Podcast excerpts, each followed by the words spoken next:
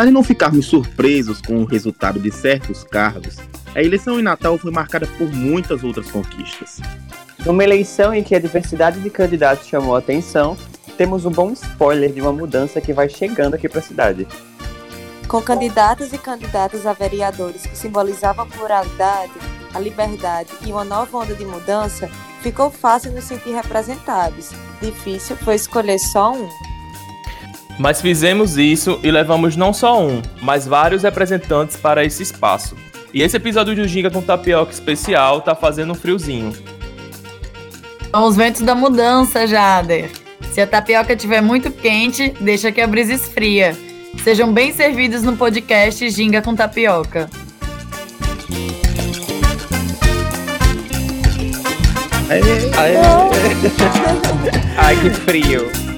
Seja muito bem-vinda, seja muito bem-vindo ao podcast Ginga com Tapioca. Eu sou Jader. Minhas redes sociais é arroba Jader Alves, underline. E se você ainda não segue o Ginga com Tapioca nas redes sociais, nós estamos, é, nós estamos no Instagram com o Ginga com Tapiocast e estamos no Twitter com o Ginga Tapiocast. E estamos aqui com os apresentadores de sempre e mais um adicional hoje. Oi, gente, eu sou Bia, como vocês já sabem, tanto no Instagram quanto no Twitter, arroba Bia Maciel, underline. Altair Filho. E aí, pessoal, arroba Altair SRF, tanto no Instagram como no Twitter. Veto. Veto. Veto falando nessa rádio maravilhosa que fala pra vocês. Arroba Veto, FSM no Instagram e arroba Veto Twitter no Twitter. E hoje nós temos a participação muito especial da vereadora mais jovem eleita na cidade do Natal, Brisa Braque. Presente-se, Brisa.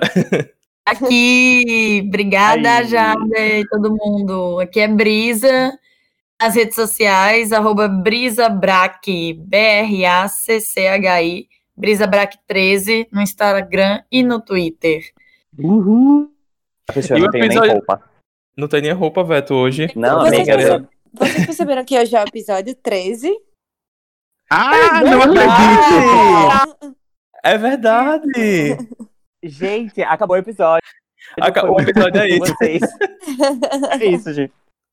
Então, gente, o episódio de hoje, com os resultados das eleições, né, e um certo ventinho, uma brisa de mudança por aí, nós convidamos Brisa como representante dessa, dessa nova leva de candidatos a vereadores e também para comentar sobre eleições, as eleições eh, no geral que aconteceram agora, né? Então, Brisa, apresente-se, diga quem você é, de onde você veio, o que é que você está fazendo nessa existência? Como é que tá aí o coração para assumir essa cadeira na Câmara Municipal do Natal? Oi, oi! Felizmente é só por áudio, não dá pra ver o tamanho do sorriso que eu ainda fico quando vou me apresentar, né? Eu imagino.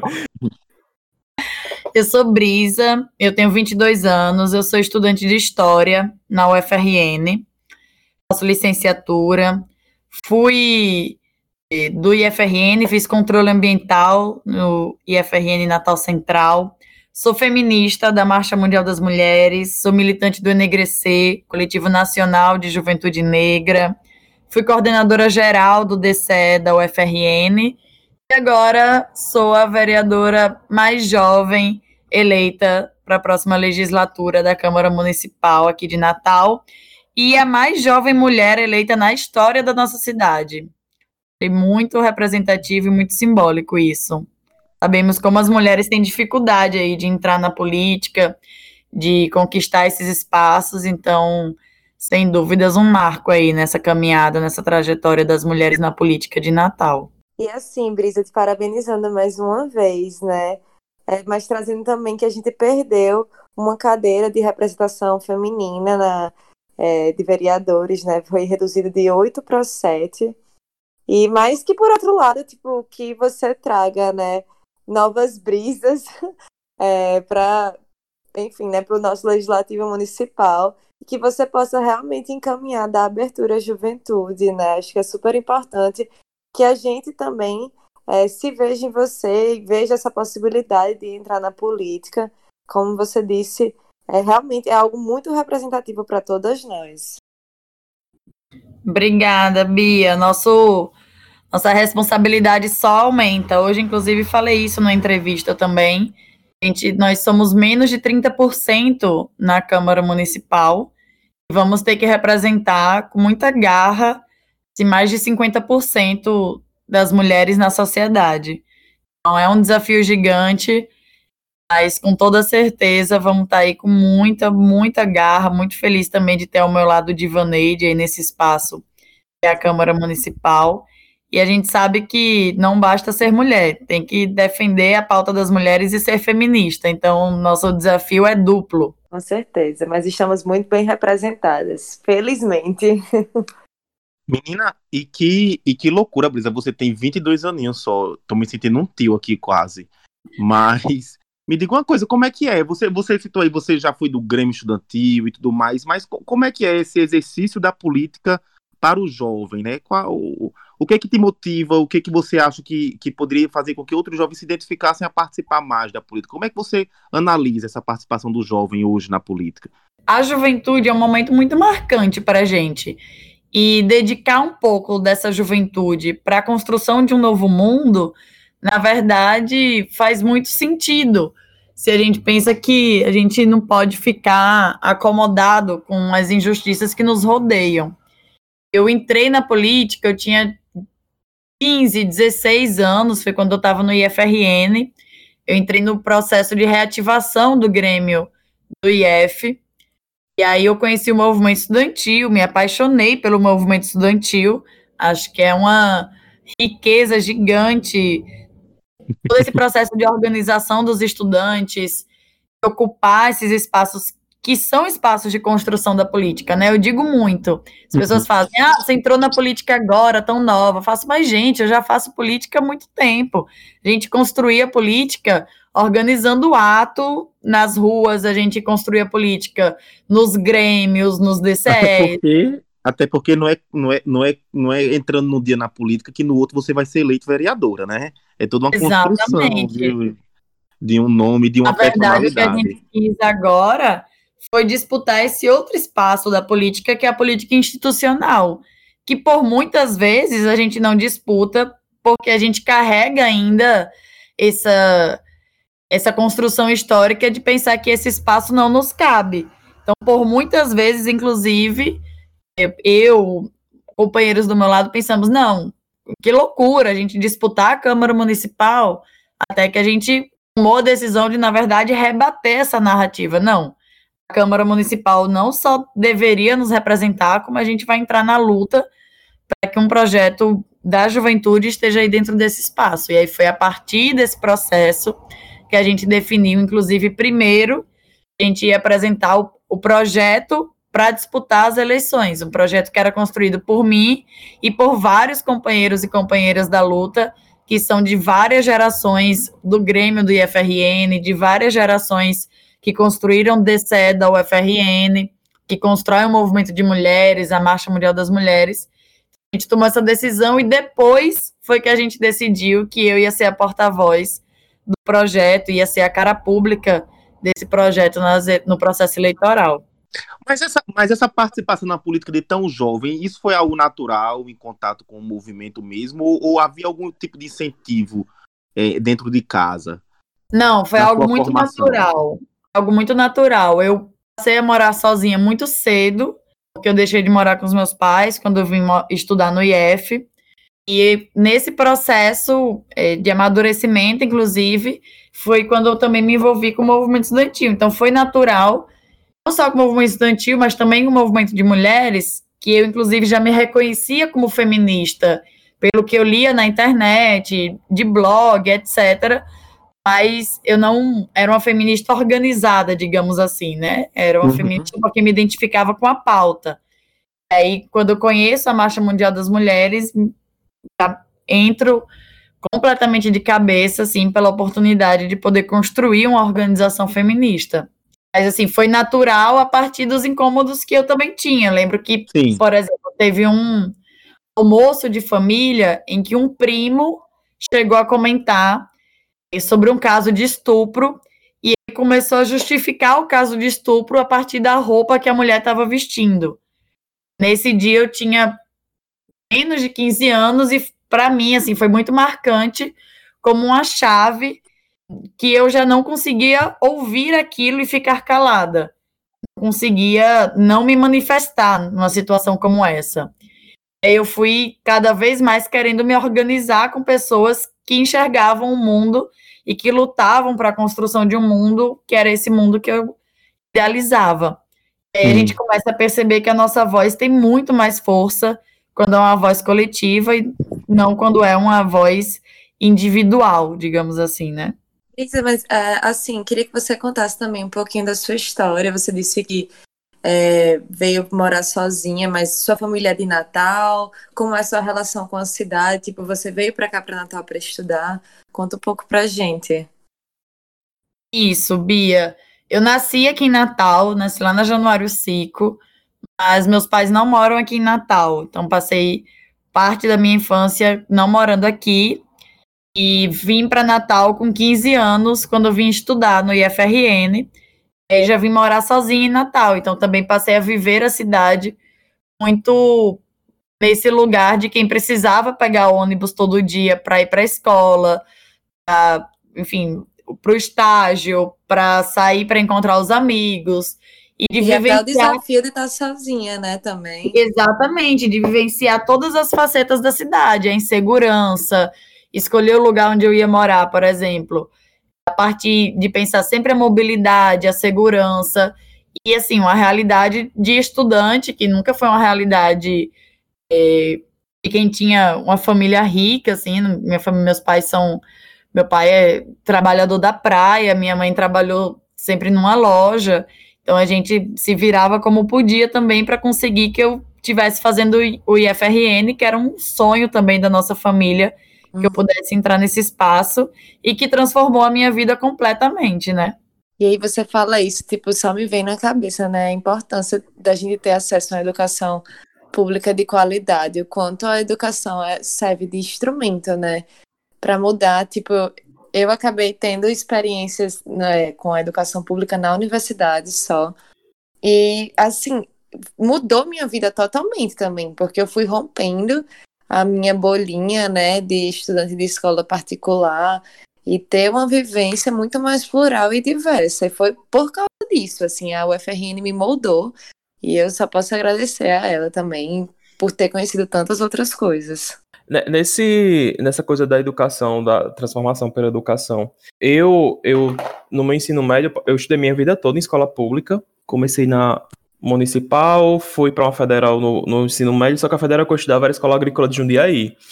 E lá a, o, a parte de processo de organização estudantil lá era bem fraco, sabe? Tipo, não tinha uma coisa como DCE, como enfim, eu vim ter contato com isso depois que eu entrei na universidade.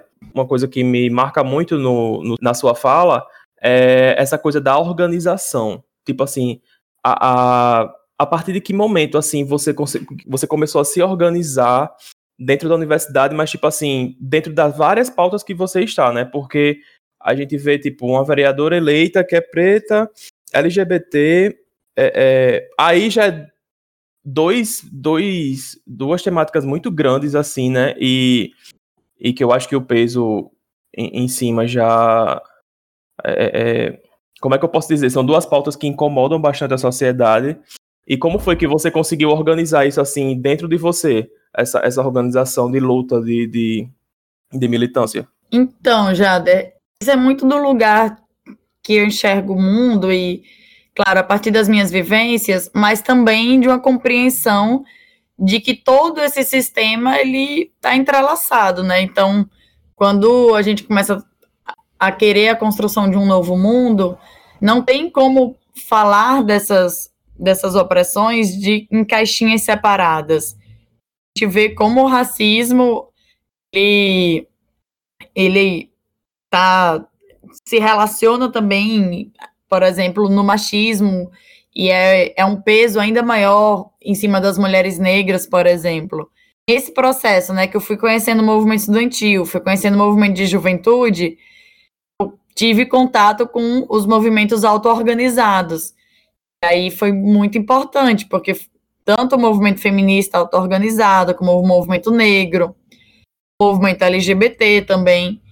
E aí foi compreender a importância da gente conseguir fazer esses debates de formas auto-organizadas, mas sem nunca perder a concepção do que é maior para nós, que é a, o debate, claro, de classe, de enfim, fortalecimento da classe trabalhadora, é, de construção de justiça social. Só dizer que foi muito importante entender que esse lugar que eu experiencio o mundo é também um lugar de construção de luta, é esse novo mundo que eu quero construir, mas que tudo é sistemático. As opressões não, não, não dá para serem compreendidas, defendidas, estudadas é, em caixinhas separadas. Então, entender esse sistema, entender como tudo isso é dialogado entre si. E aí, claro, muito, muito importante, tem uma música que a gente canta no movimento feminista, é, eu sozinha ando, companheira me ajuda, que eu não posso andar só. Sozinha ando bem, mas com você ando melhor. Acho que isso fala muito sobre esse processo de construção da coletividade e de entender mesmo a importância da gente se organizar. E até assim, sabe, é, Brisa, se a gente for observar o impacto que você teve, outros, outros representantes também, né? É, mas, tipo assim, o boom que você deu quando você foi eleita, tipo, das notícias, assim, mais absurdas possíveis, é, enfim, das pessoas querendo lhe enquadrar em um, em um lugar, assim, que não tem nada a ver, tipo, aquelas coisas de hoje em dia, né? Que tipo, ah, você é LGBT, você é preto, você é mulher, aí juntou tudo numa coisa só, parece que eles têm um medo imenso disso, né? É como se isso fosse assustador para as pessoas, sendo que você tá lá só para mudar. É, é, é, é, a pessoa fica sem entender mesmo, Mas assim, é porque- por que que isso mas é porque, acontece, né? Também, também é o seguinte, né? é, a gente fala assim, só para mudar, mas para essas pessoas, né, que estão aí né, pro patriarcado, pra galera que tá no status quo e se beneficia disso, só mudar é tudo que eles não querem, né? Então, por isso que assusta, por isso que é algo diferente, uma pauta diferente, uma pessoa que, que defende uma, uma pauta que para eles é imprópria, assusta tanto, né? E uma pessoa Exatamente, era jovem, isso que né, eu ia que tá com sede. Era isso Desculpa, que eu ia falar. Um Não, amiga, mas falou tudo. historicamente, não foi feito para nós. Nossa presença não foi E pensada tanto é para esse estamos espaço. hoje em 2020 com sete vereadoras, né? De, não chega a ser nem 30%. Se reflete, Exato. isso é- isso é um reflexo. Teve até Verso- um, um filme que, que Bia falou num episódio da gente. Você lembra, Bia? Você deu um. Acho que foi um, Suprema um de rocha. Foi. Que você falou que, que as vestimentas começaram a. a, a... Ai, gente, esse As movimento que eu tô fazendo. A- é, As togas, né? Era que você tava vestimenta- falando. Isso. Que era só pra homem. E aí esse filme mostra o, o começo de tudo. E acho que é bem, bem reflexo disso, né? Totalmente, assim, é como a Brisa falou, esses espaços não são pensados pra gente, não querem que, que a gente preencha, tipo, lugar, batem sempre na tecla. E assim, isso é feito de uma maneira, não só no fato de chegar, tipo, ah, não acredito que vai ter uma candidata mulher, mas com é, machismo muito, muito menores, assim, quando a gente tá falando em discussões, que sejam amigos ou conhecidos, que tentam travar o que a gente fala, ou que menosprezam pela nossa condição de mulher, a gente está falando sobre algum ponto, e começa daí a se acreditar que o espaço da mulher ele não é público, ele é privado, dentro de casa, e que ela deve se ater no que ela vai falar. E, gente, isso é, é muito bizarro, assim, enxergar como essas coisas ainda são, assim, muito expressivas hoje em dia, né? 2020, e aí só temos sete vereadoras ainda. Você vê. É estrutural. Brisa, você foi eleita, você foi eleita com 200, do- 200 ó, é, 2.901 votos. Mulher, você corrija esse número. Não de 200, não, que ela foi eleita com muito voto. 2.901 votos. Só que eu aposto que, tipo assim, né? Hoje em dia, na a conjuntura total que a gente vive no Brasil, é, pa- principalmente por você ser do Partido dos Trabalhadores, que, vamos falar assim, que recebe um hate muito grande hoje em dia, é, que fica aquela coisa, né? Tipo, ai, aquela, aquela brigazinha de, de quinta série, né? Que rola. Tipo, no- na rua, na sua campanha, tipo, você sofreu com isso por você. Fora todas essas outras coisas que você representa, né? Por você ser jovem, por você ser mulher. Tipo, quem, quem lhe segue nas redes sociais ou lhe conhece pessoalmente, você não tem medo de gritar fora Bolsonaro. Tipo, por tudo isso que você representa, você eh, chegou a receber hate na rua, assim, ou, ou foi de boas? Ai, com certeza, assim, passei na rua, a gente vive. Eu costumava dizer que a, os 45 dias de campanha eram uma montanha russa, literalmente. Era picos de felicidade, picos de tristeza, de estresse. Na rua, eu vivi muito desses dois lados. Então, muitas experiências muito marcantes, emocionantes, assim, de carinho, de emoção mesmo, de chegar a chorar com as pessoas, mas também de ter que lidar com ódio. Acho que isso é reflexo da polarização que vem acontecendo no nosso país. Risco dizer desde o processo eleitoral entre Dilma e Aécio, mas, claro, muito mais aprofundado desde o golpe, muito mais aprofundado as eleições de 2018 e que agora a gente sentia. Então, faz, por exemplo, gente que fingia que ia receber um panfleto, abaixava o vidro do carro e fazia arminha e fazia questão de fazer arminha olhando para mim e apontando quase no meu peito. Nossa. Ou gente que falava é, olha para você, menina, você acha mesmo que você consegue chegar lá? Se aparecer na calçada da minha casa, eu jogo um balde d'água. Então, a gente ouvia coisa desse tipo, eu ouvia coisas desse tipo, mas é isso, assim, é, é fruto dessa polarização, ao mesmo tempo que tudo isso, assim, eu acho que era mínimo se comparado com a esperança que a gente conseguia reacender, principalmente em pessoas que estavam desacreditadas da política. Isso também é um, um fator muito, muito expressivo desse processo eleitoral. As pessoas que não acreditavam não conseguiam enxergar mais na política um, um, espaço de transformação das vidas, ou que elas podiam depositar esperança, e que aí a gente, com uma candidatura que era muito militante, uma candidatura que era muito jovem, conseguia reacender essa esperança nas pessoas. Aí acho que, sem dúvidas, isso foi tão mais importante que o resultado mostrou aí nas urnas. Pois é, falando nisso, é, primeiro eu só queria dizer para essa pessoa que disse que se você passasse na calçada dela jogaria um balde de água, para lembrar que na calçada dela não tem uma cadeira na câmara. E eu ia fazer até uma pergunta para você. Só queria lembrar isso pra ela, porque eu não sei se ela Vai sabe. que, né? Vai que ela achava, né, Veto, que tinha. Vai que ela tem a cadeira da tinha. Câmara. Que é nosso ouvinte também, né? Vai que. Vai que. Mas Não, enfim, é, um é, vezes eu não faço, é, eu não faço, eu não estou aqui gravando a essa hora da noite pra esse tipo de gente escutar. não. Amigo, esse tipo de gente tem que escutar até pra gente modificar. Modificar, não. Mas pra gente ter um debate mais democrático pra perceber, né? Que agir assim não verdade, leva ninguém a lugar nenhum. Então é. Fechou. é bom. Fechou. é verdade, é verdade. É Gente, esse foi o Ginga com Tapioca Não, e tô- acabou de. Acabou o programa.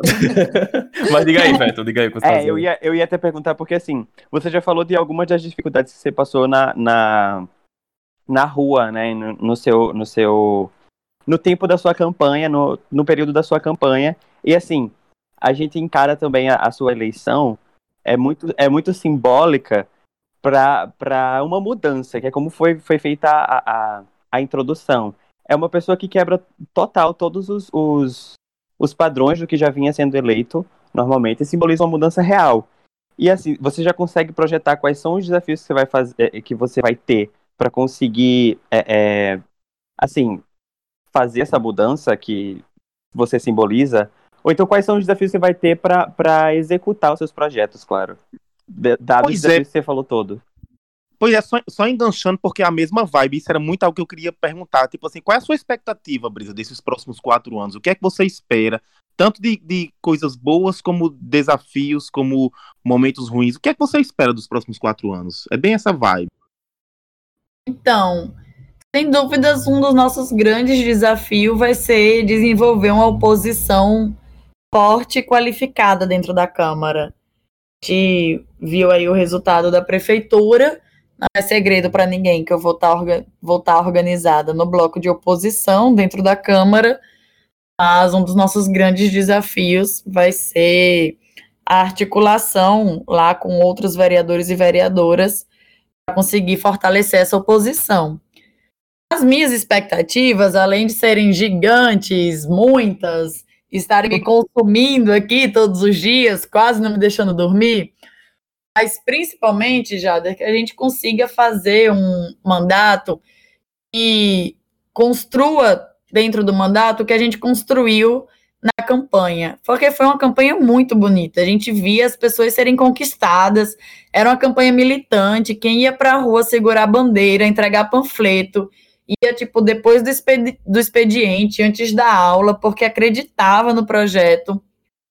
Todas as propostas que a gente construiu foram frutos de espaços participativos. A gente fez varanda virtual, oficina de sonhos, e a gente reafirmou muito que essa é uma prática política que a gente estava construindo e que a gente quer que seja cotidiana na política natalense. Então, é ter uma democracia que seja radical, no sentido de que não é a democracia só representativa, é a democracia com participação popular de fato. Então, acho que as primeiras expectativas é a gente fazer muita plenária do mandato, é as plenárias do mandato definirem quais serão, inclusive, as prioridades do mandato, sabe? É a gente conseguir fazer, mostrar que é possível construir a política de uma forma diferente do que a gente já está habituado, que não é essa forma sem brilho nos olhos que a gente vê uhum. sendo feita por aí, sabe?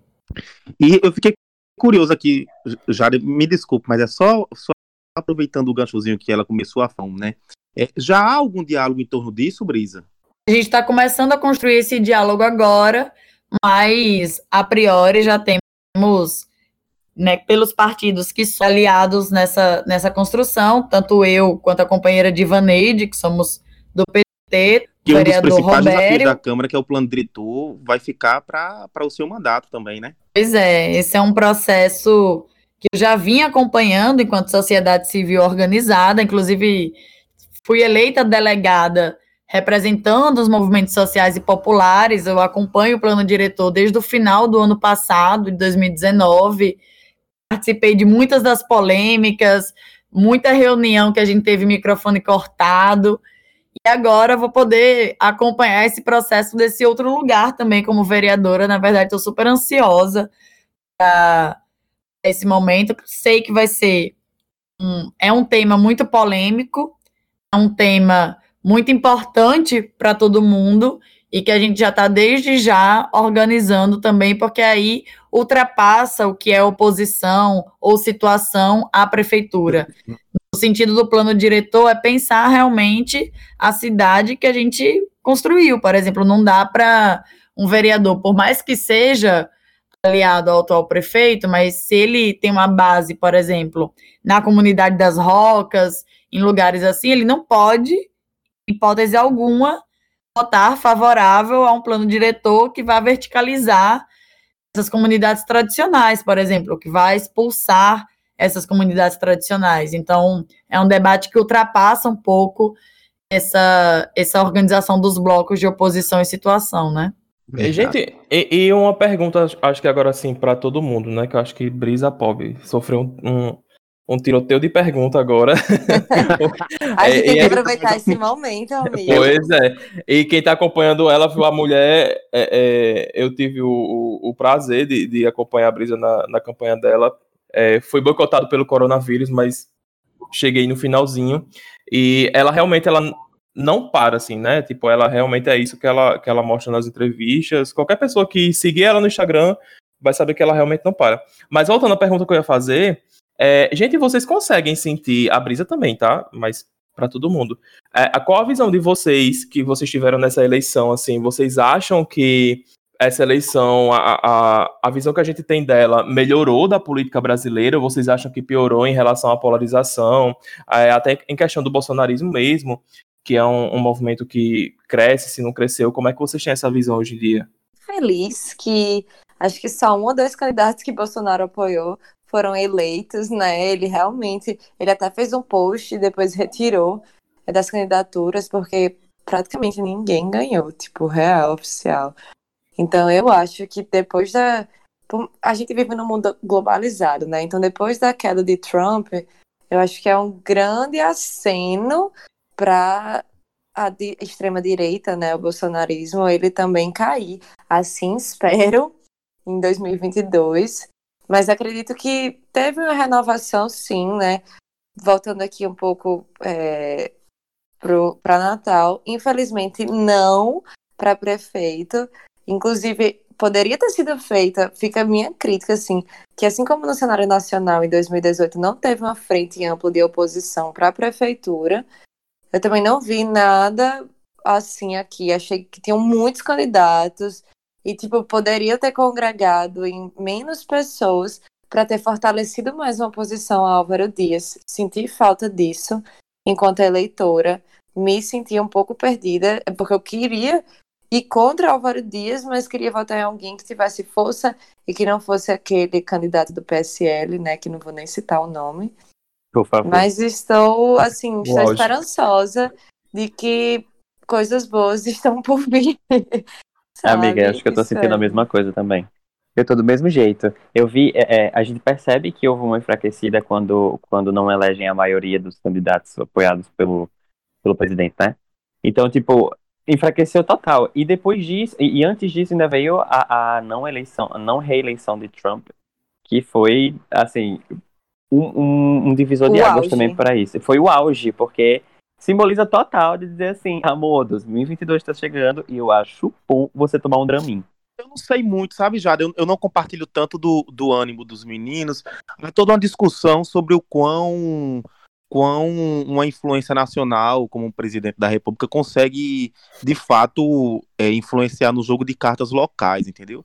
Basta a gente ver que, por exemplo, no, nos anos de governo Lula, quando ele era extremamente popular, ele não conseguiu eleger os, a, a, quem ele apoiava como prefeito de Natal, né? Fátima tentou, com todo o apoio dele, não conseguiu, e, e há toda essa discussão do quanto, do quanto o presidente, por ser uma temática nacional, consegue influenciar na eleição local em que a galera tá tão vidrada realmente na, naquele, naquele meu saneamento ali, naquele lixo que não passa ali na porta, na minha praça da esquina que tá feia. É, eu vou falar uma coisa, apesar dos pesares, é, eu, fiquei, eu fiquei feliz sim com o resultado da, da Câmara Municipal. A gente conseguiu eleger né, dois, quase três vereadores do PT, uma vereadora do PCdoB, é, um vereador do PSOL. É, eu acho que, que talvez essa conformação de esquerda seja, seja histórica na Câmara Municipal, não tenho certeza, mas, mas é essa a impressão que eu tenho. Sem falar em nomes extremamente tradicionais que fizeram grandes vergonhas pra gente é, na última legislatura, que ficaram de fora, né? Ah, sim, sim. Assumi isso aqui. Eu tinha pavor de pensar nos meus colegas de trabalho caso eu ganhasse, mas ainda bem que os piores foram embora. Pois é. é eu, eu, não, eu não vou cantar muito Vitória, porque tem uma pessoa, né, que, assim, é, ele resumia muito a política mais antiga possível, tipo assim, aquela política principalmente na Zona Norte. Acho que é já, já, já pegaram aí já, né, a referência já, aí, né? Já peguei é, a referência. 100% Zona Norte, 100% Zona Norte, vou nem dizer. Mas, tipo assim, eu fiquei bastante feliz por causa que esses, essas pessoas que tinham grande visibilidade, né, e que tinham arrogância de dizer que a política feita na cidade do Natal era resumida aquela coisa, ah, eu troquei eu sou um ótimo vereador, eu troquei a, a, as luzes de tal rua, eu mandei calçar, sendo que, né, tipo, isso não é papel do vereador, né, o vereador ele, ele tem que trabalhar principalmente com essa questão de políticas públicas, de trazer benefício para a sociedade no geral, não a, ao seu bairro, enfim, né, é, é, eu fiquei bastante feliz, assim, eu fiquei, eu tô bastante otimista, mas ao mesmo tempo atento, né? Eu acho que é um, um sentimento mais compartilhado com o Altair Filho. Tipo, eu fico feliz com a Câmara dos Vereadores, mas ao mesmo tempo eu fico. Hum, mas o que será que vem aí, né? Porque o Brasil é meio com a caixinha de surpresa. É, não sei, assim, bem. E para você, Brisa, como é que tá essa visão, assim, do, dessas eleições como um todo, tanto aqui como fora? Não, acho que foi muito importante esse sinal de enfraquecimento do bolsonarismo as eleições municipais sempre, sem dúvidas alguma, são muito importantes para o resultado das eleições daqui a dois anos. Acho que isso é um sinal muito bom para a gente. Nos cabe o desafio agora de cada vez mais derrubar o bolsonarismo, cada vez mais fazer esse, esse lado fascista se enfraquecer e, claro, entendendo que também são pessoas que antes estavam desacreditadas na política, que depositaram o voto em Bolsonaro como um voto de revolta, um voto de esperança na mudança e que agora se arrependem também desse voto. isso foi muito importante, construir melhor esse, esse retrato de quem realmente está construindo a política ao lado do povo, quem está fazendo do espaço da política um espaço de transformação social para def defender e beneficiar quem mais precisa das políticas públicas. Sem dúvidas, a política é sempre uma caixinha de surpresas, mas a gente agora tem essa tarefa número um, a derrota nos Estados Unidos, por mais que tenha todas as controvérsias, sem dúvidas é muito simbólico e importante a derrota de Trump. A gente tem esse desafio cotidiano até eleição de 2022 passar, o nosso desafio todos os dias é derrotar o bolsonarismo. Nossa, gente, uma coisa que eu tô adorando agora, principalmente agora nesse segundo turno, sabe? É, é porque eu, eu costumo ver discussões e brigas mesmo, né, que tá acontecendo agora entre partidos tal e tal, e dentro do próprio campo progressista, é, só que eu, eu tô achando isso muito legal nesse segundo turno, né, como tá acontecendo em São Paulo, com Bolos, é, em Recife, com João Campos e Marília Reis, nesse segundo turno, né, que acho que são as capitais que estão mais pegando fogo, assim, né, a coisa. É, eu fico bastante otimista porque as pessoas, por mais que elas estejam brigando, né, elas estão conversando, eu acho que, tipo assim, elas estão conversando para construir alguma coisa, sabe? Porque antigamente, uma coisa que me dava muito medo, e nessa mesma eleição, é, os números de abstenções e de pessoas que não foram votar, que não foram votar, ou votaram branco ou nulo, é, são muito grandes, e eu acho que essa coisa de discutir política, você realmente esse clima assim de conversa, de briga, tipo, pelo menos as pessoas estão é, é, é debatendo, estão conversando sobre aquilo, coisa que a gente não via antigamente, sabe? Eu fico bastante feliz, assim, não que eu torça pelo lado da briga, vejam bem, mas eu torço pelo lado da conversa e pelo diálogo que, querendo ou não querendo, está acontecendo, né? E, e isso me deixa bastante esperançosozinho. Brisa, você comentou que sua candidatura tinha sido construída de forma coletiva. Mas eu fiquei curiosa para saber como foi, tipo, o ponto que chegou e foi no seu nome e que você se sentiu confortável para isso. Provavelmente por você já ocupar espaços públicos e espaços coletivos de debate, acho que já, é, já, já era uma caminhada, assim, já era uma iniciação. Mas como foi isso, assim, para você, de, poxa, você é candidata a vereadora, e depois quando você ganhou, como é que você se sentiu? Eita, pergunta dificinha de responder essa parte final. a viu? Bia era assim, Bia ela só vem só pra. Então, como eu tinha dito já antes, primeiro a gente definiu que a gente ia colocar o projeto que a gente construía coletivamente para disputar as eleições. E o processo de definição do meu nome foi muito fruto de um processo de reconhecimento da importância, da importância também de colocar esses sujeitos que historicamente estão fora como protagonistas do debate. Então, a importância de colocar uma mulher jovem como protagonista de um projeto que é feminista, que é da juventude, sabe? Então, foi um processo assim de acúmulo político mesmo, mas que de diálogo também com, com esse processo histórico que a gente está vivendo. E é uma ruptura histórica em quem está nos representando nesses espaços de poder. E aí, as, mas assumir essa tarefa pessoalmente também foi um grande desafio, né?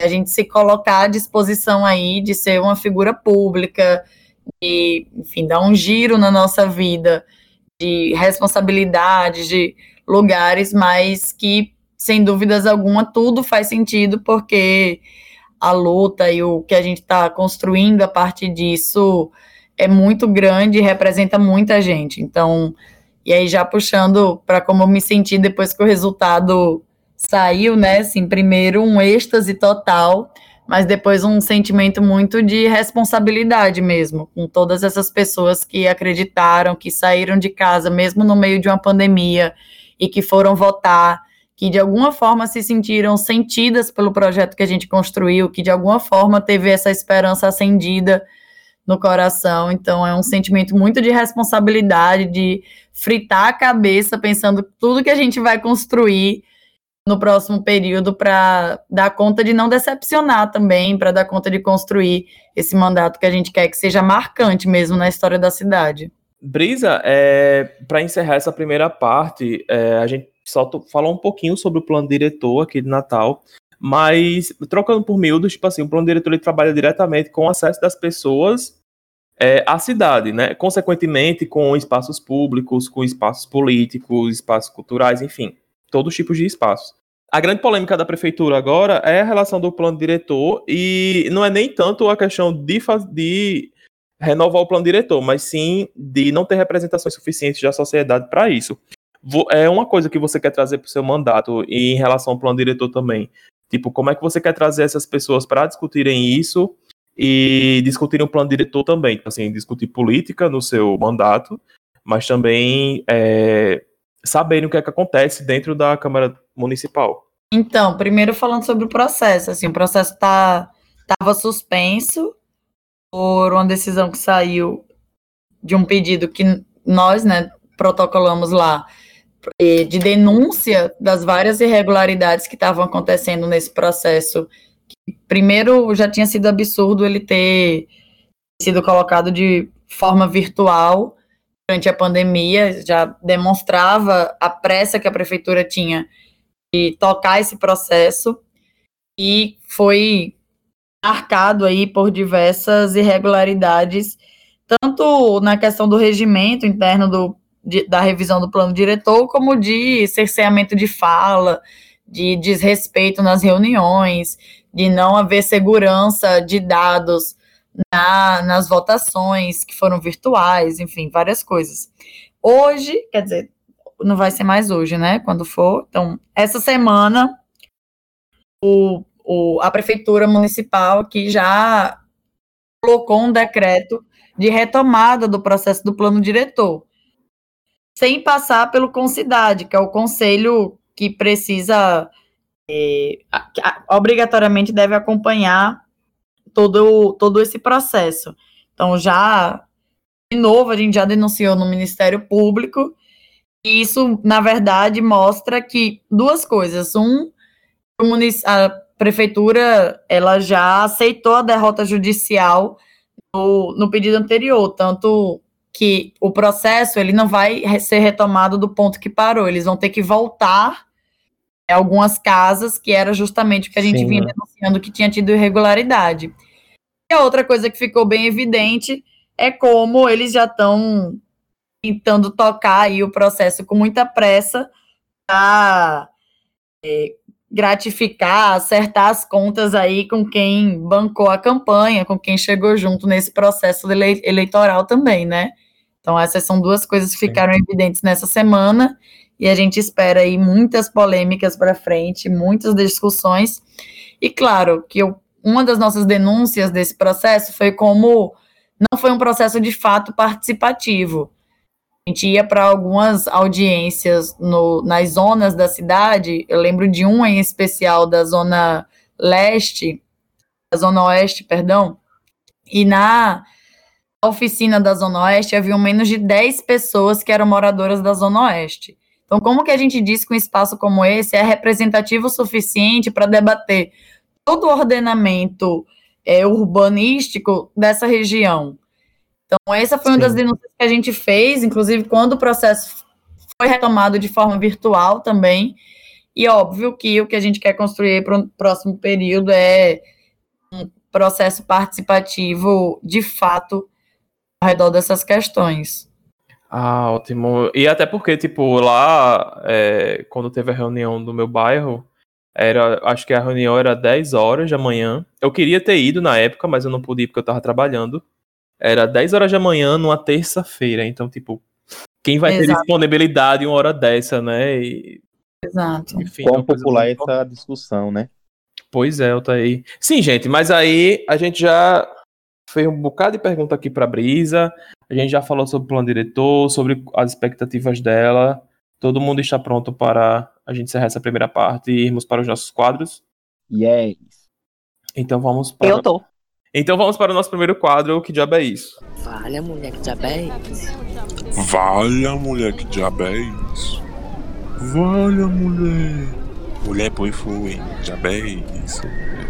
Que diabo é isso? Brisa, então, o nosso primeiro quadro, o chamado Que Diabo é Isso? É a nossa nota de repúdio a notícias, acontecimentos que tenham acontecido. Acontecimentos que tenham acontecido foi ótimo, né? Há coisas que tenham acontecido nessa semana que não foram muito legais e que a gente quer aqui fazer tal qual o presidente do Senado jogar uma nota de repúdio aqui no nosso, no nosso podcast. É... Altair Filho, que você riu. O... Achei engraçado a menção. É porque, né? Ultimamente o trabalho dele tem se resumido a isso. Mas enfim, não tô querendo criticar ninguém. É, a primeira pessoa que vai falar é Altair Filho. Diga aí, Altair, o que, é que você achou dessa semana? É Menino, aí o, o meu que diabo é isso? É aquela. E é um que diabo é isso, assim, realmente bem, assim, indignado. Gente, como é que isso acontece nos dias de hoje? Um estado brasileiro passa quase um mês sem energia elétrica. Foi bem uns 15 dias, né? Sem energia, sem nada funcionar lá no, no Amapá. Amapá. É a maior confusão em Macapá. Tiveram até que mudar a data da eleição. Que também é um que diabo é isso, essa mudança de data da eleição. Como assim? São 13 municípios sem energia e só Macapá que teve a edição adiada. Tipo, como é que foi esse processo de conclusão de que Macapá merecia ter a, edição- a eleição adiada, enquanto que os outros não precisariam? Enfim, mu- muitas coisas estranhas aí nessa história aí da, da energia. Dizem que voltou, mas ninguém tem certeza ainda, né? Se voltou ou não. Disseram que o presidente foi lá só soltar artifício, né? Que ele foi Menino, lá tu, viu, tu viu que ele foi e instalou a porra lá do negócio da. da, da, da, da- como é o nome? dos Do gerador. geradores. Quando ligou, todos. menino, foi a cidade todinha papocando, pra cima e pra baixo, era papoca em todo canto. Queimou É. tudo. Foi, Do jeito que ele é sem noção, ele devia ter dito feliz ano novo, muito provavelmente. E, e vale relembrar nesse Diabécia de Altair que a agência de energia de lá é uma agência privatizada, né? É, é uma concessão. É uma concessão que é, enfim, né? Que a galera acha que o serviço, porque eu acho que um serviço parar durante, sei lá, 18 dias, se eu não me engano, né? No meio de uma pandemia, é, é bem, bem complicado. Mas então, é Bia? Então, gente, o meu que diabo é isso? Dá uma leve descontraída, né? Mas é um assunto que tem muito aqui no Brasil, né? Que é a questão do privilégio. E aí saiu uma notícia por esses dias que Marina Rui Barbosa é agora nova diretora é, do grupo Marketplace ZZ Mall, que é dona, dentre outras marcas, da Arezzo. E teve uma revolta muito grande, né? Porque assim, não é uma pessoa que é formada na área, ou que tem estudos na área e tal. E foi questionado muito, né? Se não seria só por, né? Esse cargo que ela está ocupando agora tem uma bagagem na área especificamente muito grande e tudo. Se foi uma estratégia de marketing deles ou não, não sei. Mas eu fiquei indignada assim. é, eu que trabalho, tenho uma loja é, de roupas, que sei como é ralado, tipo, pra gente, tô sendo empreendedora, né, agora, essa pandemia, várias coisas aconteceram. Sei como é ralado a gente tá ali, tipo, se especializando e tentando sempre melhorar. E tentando entender, tipo, estudando de forma geral, e aí vem uma pessoa só por ela ser quem ela é e conseguir esse cargo. E aí eu também vi, né? Olha como é, as coisas são, a internet. Aí eu também vi gente, pessoas defendendo super ela, papapá, e não sei o quê. Só que assim, eu não tô aqui criticando Marina Rui Barbosa especificamente, mas de como a gente vive num país que ele é muito assim, é muito relacionado a questões de você conhece alguém, e essa pessoa é famosa, essa pessoa tem influência e paga o emprego dessa pessoa. E, e status, e tipo, quantos outros cargos não são ocupados dessa forma? E não necessariamente por merecimento, tipo, não no sentido de meritocracia, mas no sentido de você estudar, de você se dedicar.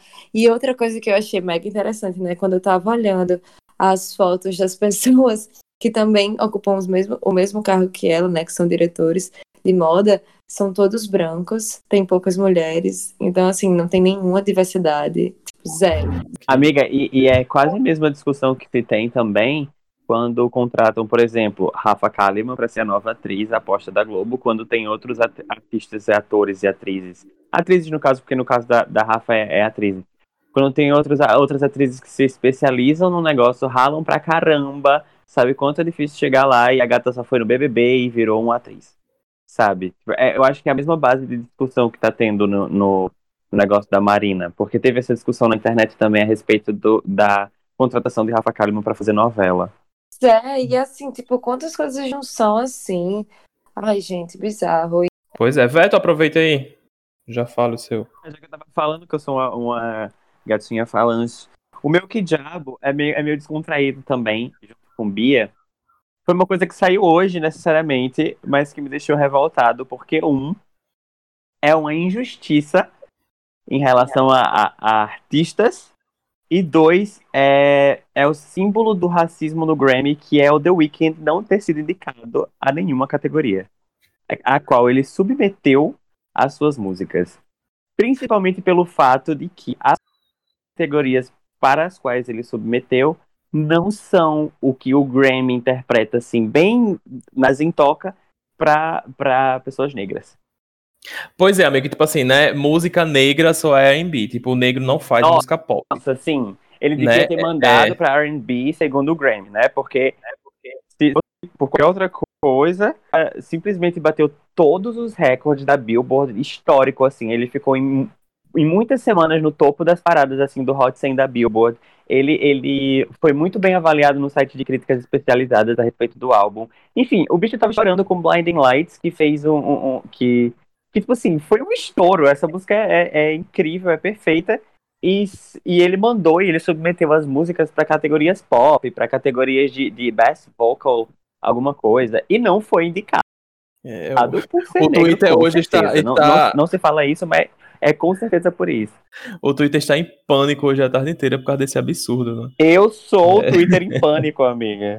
Eu, eu não vou nem falar, Não é que sabe que eu gosto de The Weeknd. Antes de ir pra brisa, eu vou dar o meu que diabo é isso. Gente, o meu que diabo é isso é é mais um desabafo também, né? Eu acho que vamos usar hoje ele como desabafo. Eu, eu não consigo compreender, não entra na minha cabeça, que o Brasil não saiu de uma, de uma onda e já estão falando na segunda. Sabe aquela sensação quando você tá dentro da água, que vo- vem uma onda, bate em você, você coloca a cabecinha assim pro lado de fora pra respirar, vem outra e, e, e lhe dá um caldo? Sim. Tipo, era só isso mesmo. Tipo, eu não consigo entender, compreender. Obrigado, Jada. É, Incrível. tem- Você descreveu perfeitamente o que eu estou sentindo. É, é, é isso. E, Gente, e a pessoa quer, quer voltar a trabalhar e não sabe se volta a trabalhar, se vai vir segunda onda e como é que vai ser tratado isso. Aí tem é, atraso de repasse de boletim epidemiológico de prefeitura para o estado, aí ficam culpando o estado, sendo que as prefeituras não estão mandando. Minha gente, que olhe que situação. 2020 não é para amadores. Mas, Brisa, diga aí qual o seu que diabo é isso? Depois de tanto fala, fala. Então, gente, o meu que diabo é isso? É um bem que diabo é isso mesmo, um desabafo de indignação com o que aconteceu aí no último 19 de novembro. E, sem dúvidas alguma, é um mais um marco triste na história do nosso país, que foi a morte de mais um homem negro sob pancadas dentro de um mercado Carrefour em Porto Alegre. Não dá para a gente não aproveitar esse espaço para travar nossa indignação e mais uma vez reforçar como é mito essa história de democracia racial no nosso país e como a luta contra o racismo que nos estrutura todos os dias precisa ser cotidiana em todas as esferas e principalmente como a gente tem que se organizar, inclusive para pautar, para enfrentar aí essas multinacionais como o Carrefour que já deram várias, várias demonstrações que não se importam nem com a vida dos seus trabalhadores, nem com a vida, inclusive também dos seus clientes, principalmente se esses forem pessoas negras, né? Então fica aqui o meu grito de indignação. Foi uma notícia assim que abalou muito, inclusive porque veio na véspera. A notícia em si só saiu no dia 20, né? Foi o dia, é o dia da consciência negra. Para nós do movimento negro também foi muito forte, num dia tão importante para a gente ter que lidar com uma notícia tão triste, tão indignante, mas que reflete muito ainda do que a gente precisa enfrentar no nosso país. Não, eu, o que é mais absurdo, assim, sabe, Brisa? É, eu, num, num local de privilégio, obviamente falo isso, porque eu sou branco tal, é, mas passei minha vida toda morando no Igapó, aqui, na, aqui em Natal, né, que é um bairro, hoje em dia é um bairro periférico ainda, mas melhorou bastante em, em vários aspectos.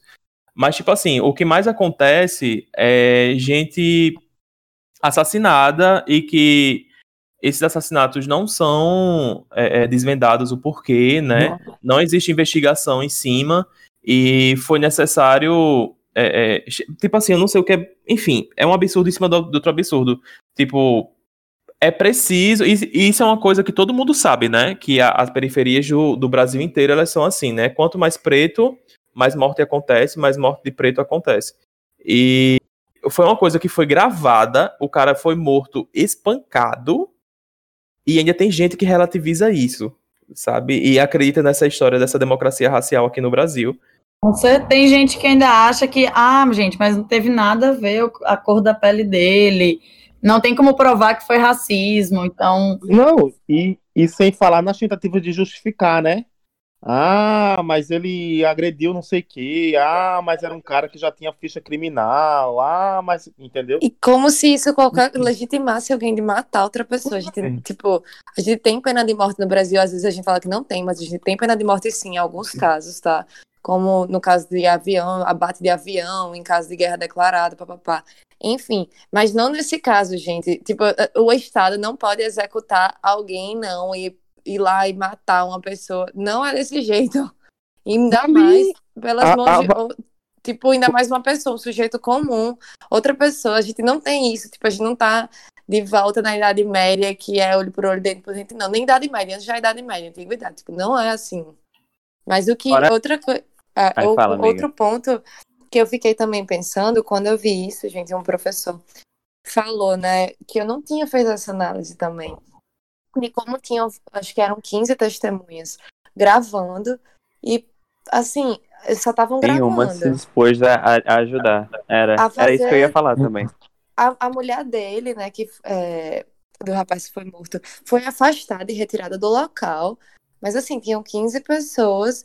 Tem às vezes em gravação que uma pessoa tá gravando e chega uma funcionária do Carrefour, pede, é, manda, ma- manda pede parar. ela manda parar e tal. Mas assim, ninguém interviu ali. E eu fiquei pensando o quanto a nossa geração. Tem um episódio de Black Mirror que também acontece uma cena dessa, e todo mundo fica filmando e ninguém faz nada. E no quanto a gente tá num- numa época que a gente acha que, tipo, com o smartphone a gente tá gravando aquilo é o suficiente. E não é. Não é, sabe? Sei lá, se tivesse Mais juntado do que aquelas. filmagem, tem que se movimentar também. né? Fiquei. E eu não tinha pensado nessa perspectiva, né? Eu, depois eu fiquei pensando o que é que eu faria, assim, se eu travaria, se eu iria, se. Mas que é bizarro, gente. Nossa, que, que, que merda de país, tipo. Que merda E o pior de tudo situação. é ver aqueles vídeos, tipo assim, a gente tem que entender que existem dois pesos da moeda, sei lá, duas fases, faces da moeda, duas medidas, dois pesos, duas medidas. Ah, vai tomar no teu cu, gata. Vai, vai pra puta que pariu. Ai, ai, nossa, esses discursos assim é o que mais, mais dá uma raiva. Porque tá ali, sabe? Tipo, tem muita gente que fala, ai, mas eu não vejo isso, isso não acontece. Meu amigo, tá gravado, você está vendo e você ainda tá. Ai, mas enfim, né? é- é- Amigo, tem um dado bem interessante recente. Eu não vou saber de cabeça de qual instituto é, mas depois eu posso mandar pra gente colocar no Instagram. Que, assim, teve uma pesquisa realizada no Brasil, que é recente, que as pessoas foram entrevistadas e consideram que, tipo, mais de, mais de 70% consideram que existe racismo no país. E aí, quando você vai perguntar se a pessoa é racista, só 1% se considera racista. Então, racista é sempre o outro, né? Tipo, quando reconhece, porque por Mourão, segundo Mourão, não tem racismo aqui. Isso não existe. Mas e É. quando existe, é tipo o outro. Você nunca é racista, mas o outro sempre é. Ah, eu vi isso no, no podcast da Folha, amiga. Também saiu lá, é, também saiu. Mas foi em outro, foi no livro Encarceramento em Massa que eu vi. Muito bom, inclusive, gente. Leia, sensacional. Então vamos agora para a nossa nota de exaltação, Exalta, nosso de Rocha Galado. É. De De rocha. rocha, boy. Ei, de rocha, É, galera. de rocha, galada. O meu de rocha vai ser quase uma notícia ruim que a gente tá transformando em boa. Não, porque é um tema super importante da nossa cidade também, que está acontecendo, que está em destaque aí na última semana, que é a situação da ocupação Emanuel Bezerra, Ah, sim, sim. tá, que é uma ocupação urbana organizada pelo MLB, lá no, na antiga Faculdade de Direito de Natal. E no domingo, no último. Não, ulti- é, na última semana, tinha saído uma ordem de despejo, na sexta-feira, na verdade, tinha saído uma ordem de despejo da ocupação no prazo de 24 horas. E a gente conseguiu dar muita visibilidade para isso, a gente conseguiu se articular, ligar para o reitor da UFRN, articular com a OAB, com é, outras organizações. Na segunda-feira, a gente fez uma audiência de conciliação e o de Rocha é que conseguimos não só suspender o ordem de despejo por 15 dias, mas também o compromisso aí do governo do estado da gente de já fazer o cadastramento dessas famílias para serem cadastradas nos programas de habitação social. Algo que não nos surpreendeu, mas que é importante registrar foi que a prefeitura não, não compareceu a essa audiência de conciliação. Teve na última segunda, a gente tem uma reunião na próxima semana, estamos aí pressionando para que a prefeitura também participe desses espaços, até porque tem uma responsabilidade direta né, responsabilidade da gestão municipal, inclusive a questão da habitação social também, mas o de Rocha é mostrar como a gente é organizado, dando visibilidade, se articulando, consegue ganhar, ter vitórias tão importantes e tão significativas. Imagina 60 famílias que vão sair de uma situação de não ter para onde ir para agora poderem sonhar concretamente com a sua casa própria. Tá, é o meu de Rocha Galado. Vai pra uma série que eu amei. Eu acho que dos últimos tempos foi a série que eu vi mais rápida. Oi? Eu já sei quem vem. Vai, fala, amiga. Ai, já, eu acho Qual- que já qual é? sabe. É o Gambito da Rainha. Gente, Ah! que série maravilhosa. Eu Feita, amei né? a personagem principal. Achei que, tipo, eu achei inteligente. Achei que a construção dos personagens foi feita de uma maneira profunda. Eu É gosto de assistir genial. besterol às vezes, mas, tipo assim, eu amo séries densas e complexas e papapá. Eu não entendo nada de xadrez, mas achei tudo o máximo. Achei o máximo ser uma mulher no xadrez. E achei, inclusive, legal. Tipo, eu, me, eu sou feminista e tal, e acho que a gente precisa falar sobre isso. Mas eu achei legal trazer um pouquinho de que não é porque eu sou mulher, eu só sei falar sobre feminismo. Tipo, não é porque eu sou feminista que eu só sei falar sobre isso. E eu achei interessante que a personagem principal era mulher. E aí, tipo, ela não quer levantar essa bandeira da igualdade.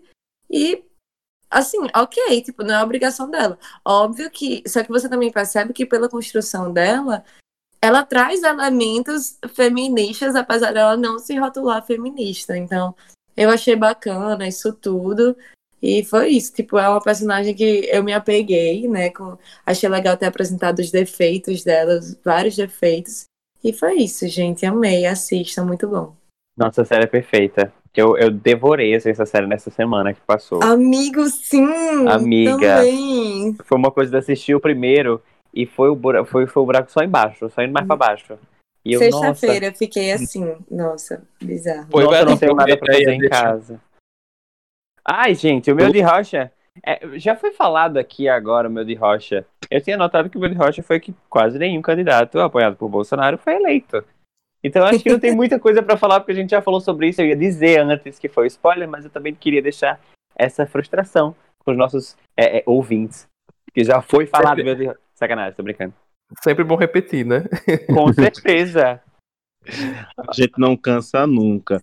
Meu de rocha, gente, posso falar o meu agora? Pode sim, Eu tinha um pra você, criatura. Ai, qual era o que você tinha pra mim? Só pra eu ver se era melhor. Era o, a mulher de um dos filhos de Bolsonaro. Eu tenho que ver, acho que foi ou na Folha ou foi no Estadão.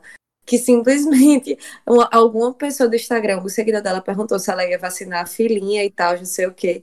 Aí ela fez, sim, eu não sabia nem que tinha isso. Coisa que... de retardado. Ah! Eu vi isso. Eu amei! Eu achei o auge! Vocês viram isso, gente? Olha, Não. eu acho que você não, não merecia nem cortar, viu, Jada? Essa, essa, essa, esse diálogo quê? aqui atrás do meu de rocha. Para os ouvintes verem como são os bastidores aqui do Gil do Tapioca. Mas deixa, Mas deixa dois de rocha, vai, dois. Foi a Nora de Bolsonaro que disse que era coisa de retardado o movimento anti-vacina. Que Adoro. é, não vacinar era coisa de retardado. Gente, eu amei. Eu amei. Pra ver, né? Aquelas indiretas familiares que sempre rolam no grupo do Zap. Mas Eu, como é a família presidencial, tá rolando na Folha de São Paulo. Mas, na verdade, o meu, o meu de rocha que eu tinha escolhido, ele é muito parecido com esse, porque ele tem a ver com vacina e tem a ver com o governo Bolsonaro. Mas, de fato, é uma notícia boa. Qual é?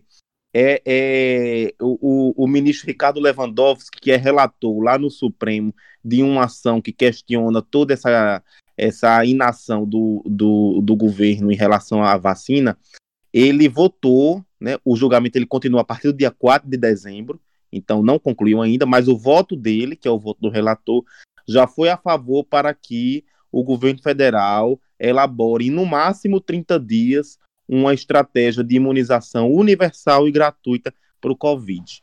Então isso é ótimo, ver as coisas funcionando, o equilíbrio dos poderes, porque o executivo está aí sem fazer nada, vem o judiciário, manda fazer e vai ter que fazer, meu amigo. Botando moral, né? Gente, o meu de rocha é bem simples, é bem. É, é, é foi um evento para mim que eu recebi essa notícia hoje. Eu estou bastante feliz. O Giga com Tapioca vai ter outra respiração. O computador de Veto voltou a funcionar. E eu estou muito feliz com essa notícia. Amém! para quem acompanha a saga do computador de Veto, que quebra, quebra, fica pronto, quebra, fica pronto. Mas agora ele vai ficar pronto em nome do Senhor Jesus Cristo. Vamos voltar. Amigo, tomara que ele não quebre de novo. Não, E vai não, vai não. Eu já amarrei Não. aqui já. Ainda bem que eu tô com fone de ouvido, porque se ele tivesse ouvindo isso, ele ia pifar agora. Gente, mas é isso. Vamos para o nosso próximo quadro, o Pitaco.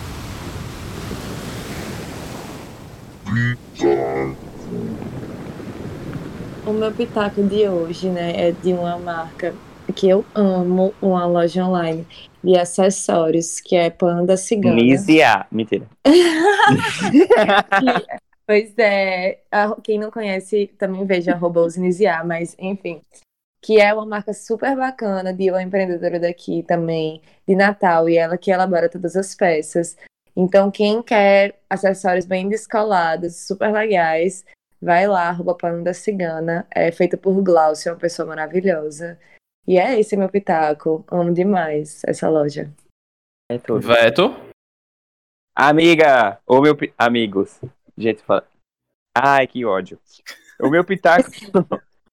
o meu pitaco vai para um artista daqui de Natal, que inclusive conheço, eu acho maravilhosa, que é a Artemis. Ela faz trap music e ela lançou um single agora, acho que semana passada. Peraí, que dia é hoje? 24 de novembro, para quem tá ouvindo, que não é 24 de novembro, com certeza. Mas ela lançou, ela lançou um single e ela canta trap rap music. E ela tá arrasando. O nome dela é Artemis, joga lá no, no Spotify e vê o trabalho dela que a gata, a gata fecha, a gata se garante. Fone Brisa. Oiê, o meu pitaco. Liga aí qual é o seu pitaco.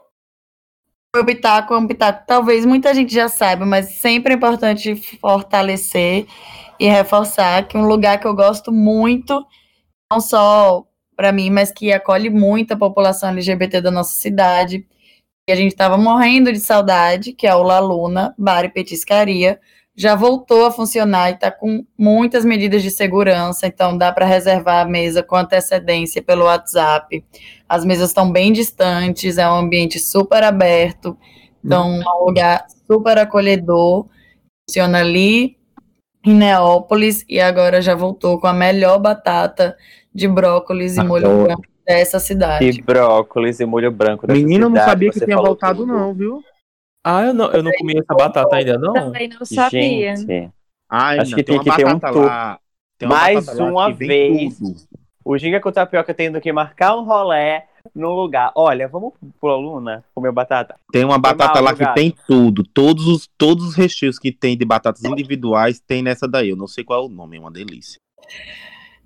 Vão, gente, vão, tá perfeito. Já era bom antes, agora tá melhor ainda. É, e também, e né, fora que o espaço super, super ajuda, né? Que é super é, é arborizado e ventilado. É aberto, é maravilhoso. E também um empreendimento, tipo assim, que é fora do armário mesmo, né? É um lugar LGBT Lugar aqui da tem cidade. Não tem medo de levantar a bandeira, que sempre priorizou empregar pessoas Isso. LGBTs. Exato. inclusive. Né? Eu acho que o reconhecimento aí. Ou então, se você tem medo de estar lá, você passa lá e pega a sua batata e come em casa. Dá no mesmo, mas o que importa é a gente ajudar. Mas eu Gente, duvido muito que você vai sentir medo de estando lá, porque eles são muito acolhedores conosco. Beijos. Pois é. É, Gente, como boa formiga, eu só falo de comida, né? Agora na pandemia, então, piorou. É, Aqui na Zona Norte, é tudo no copo underline. Que é, é, são doces no copo. O, o Instagram é esse, tudo no copo underline, que é monitorado pela nutricionista Larissa Fragoso. É, já ia E- perguntar era ela. É, de Larissa, sim. E ela começou esse empreendimento, né? E, enfim, não tem como dizer o que é que ela vende, porque é uma sobremesa, é doce em um copo, mas literalmente é tudo dentro de um copo. Tipo, só basta você abrir o Instagram e você olhar, porque realmente é um desmantelo. Assim, você olha, você fica, putz, eu dou conta de uma coisa dessa, né? Larissa É, Peixe, viu? A Larissa Peixe. É muito gostoso mesmo. Tipo, é um copo que ele tem de chantilly, óleo, creme de chocolate branco, brownie, creme de chocolate preto, paçoca, Nutella, creme de chocolate branco e brownie, tudo dentro de um copo. Então, abra seu Instagram e veja isso, porque realmente ela tá com espaço físico é, na Avenida Paulistana, que você pode passar lá e pegar é, para retirada, e também o delivery. Aí você entra lá em contato, procura saber. E é isto, né? Gente, e então o nosso episódio acabou por aqui, né? Acaba! Sim. Obrigado, gente, pela resposta. Ô, Hoje você não me escutou, não? Eu escutei, eu escutei, é porque tem aquele delay da internet e é muito engraçado que a pessoa acha que tá no vácuo. É, gente, primeiramente, agradecer no meio dessa semana aí. Eu sei que ela não para, se a gente chamasse ela pra ela gravar isso aqui de madrugada, ela ia gravar, porque não sei, até hoje eu quero saber o que é que Brisa toma, porque qual a dieta dela, qual o suco que ela toma, porque realmente ela não para, certo? Agradecer a Brisa por ter vindo aqui conversar com a gente, mostrar aí essa nova visão, ao mesmo tempo desejar aí que esses quatro anos sejam maravilhosos para sua luta, né? Aquilo que você acredita, que você possa representar lá a galera e é isso, viu, Brisa? Gratidão. Obrigada. Jader. Muito feliz de estar aqui, muito feliz de, enfim, dar certo participar aqui do Ginga com Tapioca, programa que eu admiro desde lá do início, quando estava Ah, na Ginga fofa. ainda, primeira Hum. edição do Ginga com Tapioca, eu estava ouvindo, dando meus pitacos. Muito, muito feliz de estar aqui, ainda mais para falar nesse lugar que eu estou falando hoje. Obrigadão pelo convite. E Jader, não tem segredo, viu? É só muita ansiedade, muita disposição que faz a gente não dormir. Mas preciso confessar que desde que saiu o resultado, tô dormindo bem mais. Ah, ainda bem. Gente, só deixar registrado, tipo, é, muitas vezes, quando a gente vai começar alguma coisa, um projeto social, é, a gente, enfim, por as pessoas não conhecerem, né, poucas pessoas chegam e dão aquele, não vai, vai dar certo e tal, depois eu quero participar, e com Brisa foi exatamente assim. É, eu conheço o Brisa há pouco tempo, mas já me considero, já considero pacas, como diz a história.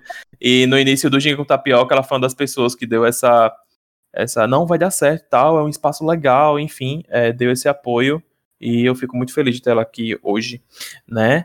Enfim, se você não segue o Ginga com Tapioca nas redes sociais, nós estamos no Instagram com Ginga com Tapiocast, no Twitter com Ginga Tapiocast.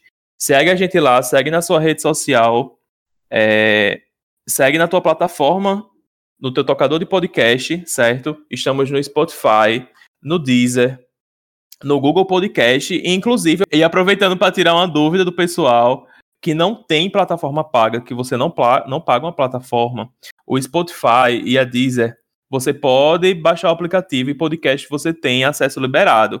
Ou então você baixa o Google Podcast, que você tem total acesso à plataforma, certo? E você pode E pelo navegador, pelo navegador você pode ouvir também no Google Podcasts. É só você jogar no Google Giga com Tapioca Podcast, que aí vai aparecer todos os nossos episódios. E aí você dá um play lá no seu navegador. Pois é isso, gente. Eu sou Jada, dou um tchauzinho por aqui. Tchau, gente. Boa Tchau, noite. tchau, galerinha do Giga com Tapioca. Tchau, tchau. Até a próxima. Tapioca. Obrigado, Brisa!